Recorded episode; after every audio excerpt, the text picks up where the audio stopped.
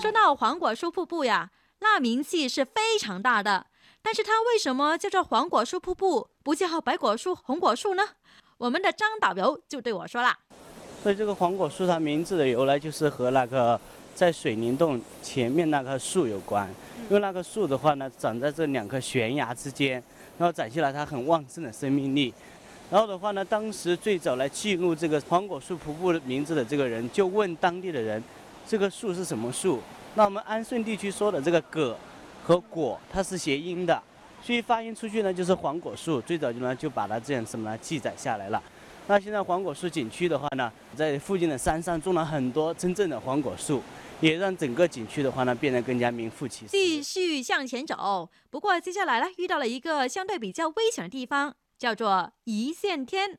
哇，听起这个名字是不是觉得毛骨悚然呢？它呀是在两个石壁中间，就是一条缝。像我这样瘦的人，哎呀，侧着身可能是慢慢慢慢挤的时候才能过得去。但因为石壁下面是水，所以呢，我们只能是看。我们站在石壁前，往前方看，就是天空，豁然开朗。往上看，吓死我了！往上看呢是一线天啊，往下看的话呢一线水。那一线天的话呢不是很常见啊，但是的话呢我们一线水的话呢就少见了。那到这边的话呢，你还可以上看一线天，下看一线水，上下连接到一起的话呢，就是天水一线啊。这就是我国著名的书画大师刘海粟老先生九十岁高龄的时候游览到这里的话呢，在这里给这个景点取的名。他游览到这里的时候，发现的话呢，已经是傍晚时分了。中间这里有一个空洞，你们再看中间那块岩石，非常像一个布衣少女的一个侧身像，而且是一个非常丰满的一个布衣少女啊。而且刘海粟老先生游览到这里的时候呢，当时里面还有蝙蝠飞出来啊。然后刘海粟老先生就觉得这里呢非常有灵气，所以呢就把这个景点呢取名叫做空灵。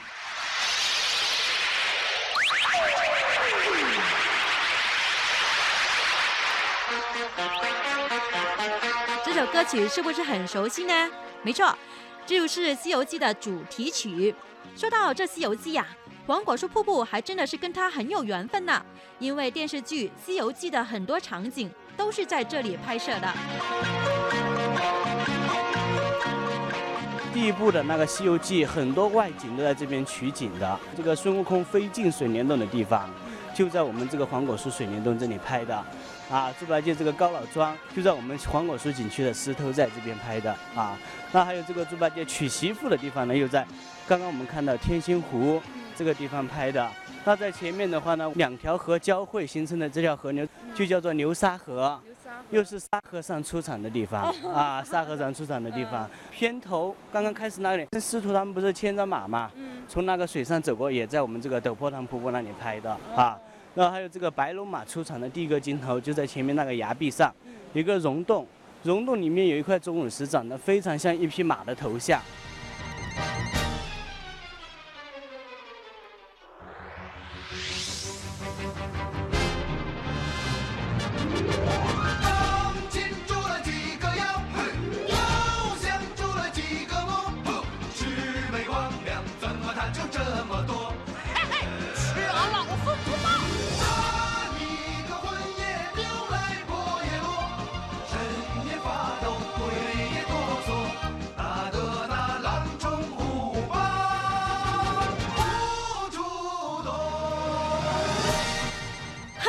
原来有这么多的《西游记》场景都是在这里拍摄的，怪不得看起来是那么的熟悉。贵州是个少数民族聚居的地方，这里呀到处都少不了歌声。你看，在黄果树的一块空地上，这里呀正在举行一个山歌大赛呢。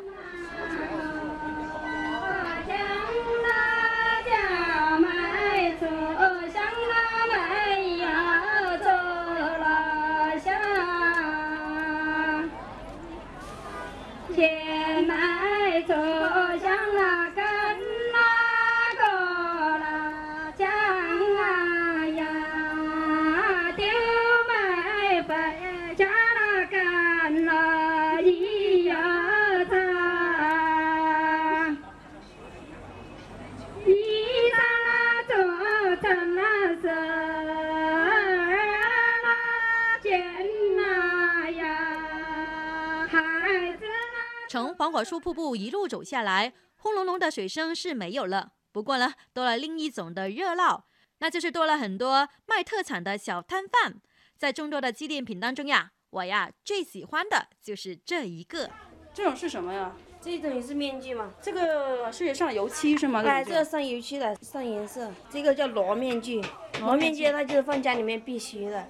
那你们的当地传统的是什么样的呀？我们当地传统就是这种地戏面具嘛。嗯。这种地戏面具就是我们地方上的那种表演地戏戴上的那个面具。蓝色的。颜色不一样，那就代表不同的人物嘛。嗯。就像这个黑脸，它可以代表包公啊、张飞啊这些嘛。的呢？绿色的呢？绿色、蓝脸啊，这些都是代表了反面人物。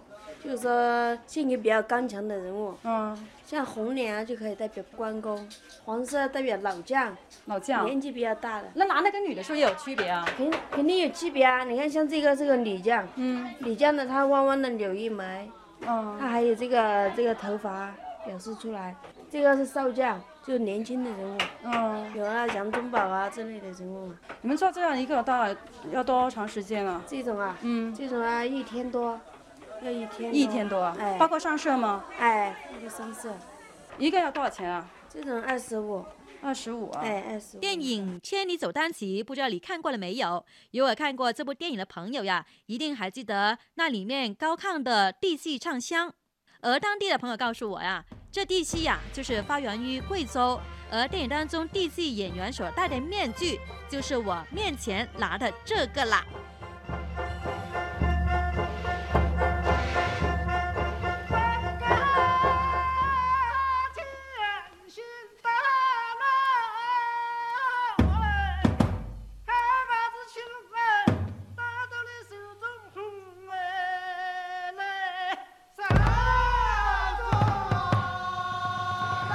戏是罗戏的一种，是原始社会时期人们用来驱灾避邪的一种表演形式。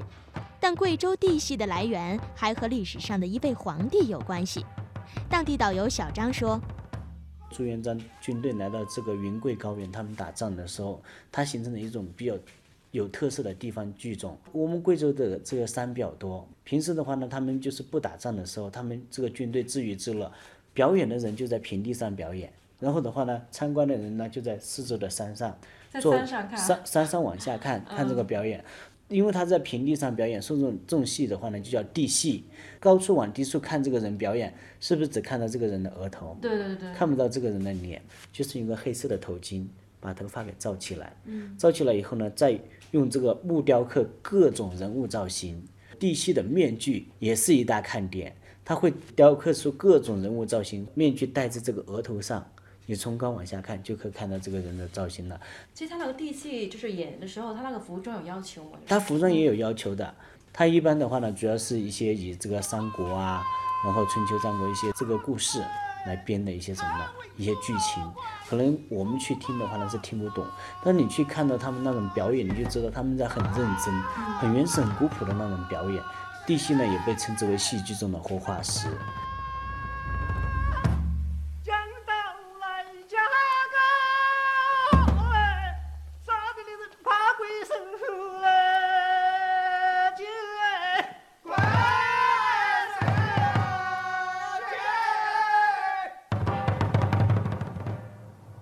面具的制作非常讲究，这种制作工艺一般都是祖辈传下来的。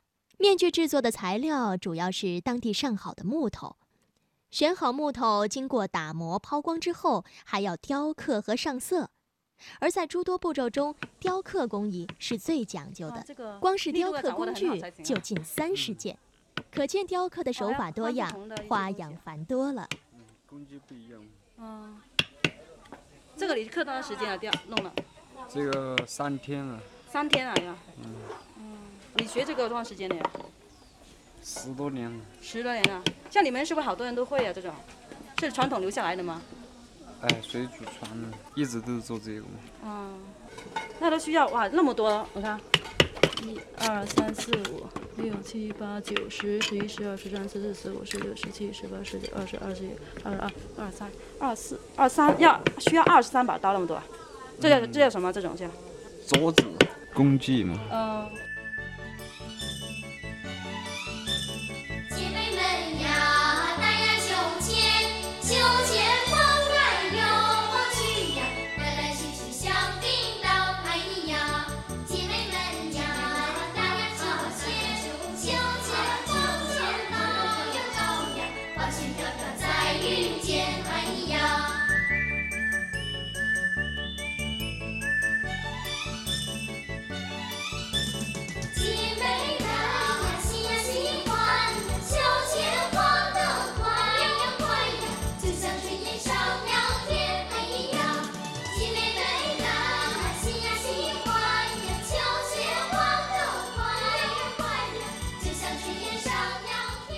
玩的，还有吃的，比如说波波糖也是当地非常有特色的一种食品，它有好几个味道，通常分两种，一种呢就是带甜的，而另一种呢就是略带有一些咸的味道，但是两种呢都是很酥脆，嗯，香香的。颜色嘛，看的时候呢，呃，都是黄色的。然后你拿起来只是看的时候，会发现里面还有其他的东西，比如说芝麻呀，那种呢就会有芝麻的颜色。反正我倒是挺喜欢吃的。我和我的同行者啊，都买了一大堆回来了。关于波波糖的这个名字呀，还有一段传说呢。波波糖的话呢，就是我们贵州这个镇宁县出产的是最出名的。因为当时在清朝的时候呢，这个慈禧太后生活非常奢侈，在全国各地呢就征集好吃的东西。当时的镇宁县的这个牛婆婆的话呢，她就是做的这个婆婆糖，用当地的麦芽、黑芝麻、白芝麻、葵花籽、花生五种土特产糅合起来做成了一种糖。那它和一般的麦芽糖的话呢又不一样。它吃起来酥香脆软。当时我们这个贵州政府没有什么好东西送人，就送的是这个镇宁县这个刘婆婆做的这个婆婆糖。没想到慈禧太后得知这个糖呢是呃低糖食品，而且的话呢吃了不会发胖。慈禧太后吃这个糖酥香脆软，非常喜欢吃，在当时的京城呢就引起了一阵旋风啊，非常流行吃我们的这个波波糖。但是的话呢，慈禧太后非常爱美，大家都知道啊，她就担心自己吃这个婆婆糖。吃多了就变成老太婆，所以她就觉得这个名字不雅，就把这个“婆”字下面这个“女”字去掉，改成了这个波波糖，这就是波波糖名字真正的由来了。绿豆味道，这个是吗？绿豆味道的，一共是五种是吧？袋装的有九种，袋装几种啊？嗯，盒装的有八种。嗯。哎，它有没有就是说是一袋里面什么都有？没有，没有。挺酥的，好像。我这个是绿豆的，有点花生的味道是吧？是花生的吗？嗯，真好吃。这个绿豆的也还可以。葵花味儿。花生盐、黑芝麻。这个是。葵花。这这葵花。你那个还有什么味道？我这有花生盐。花生。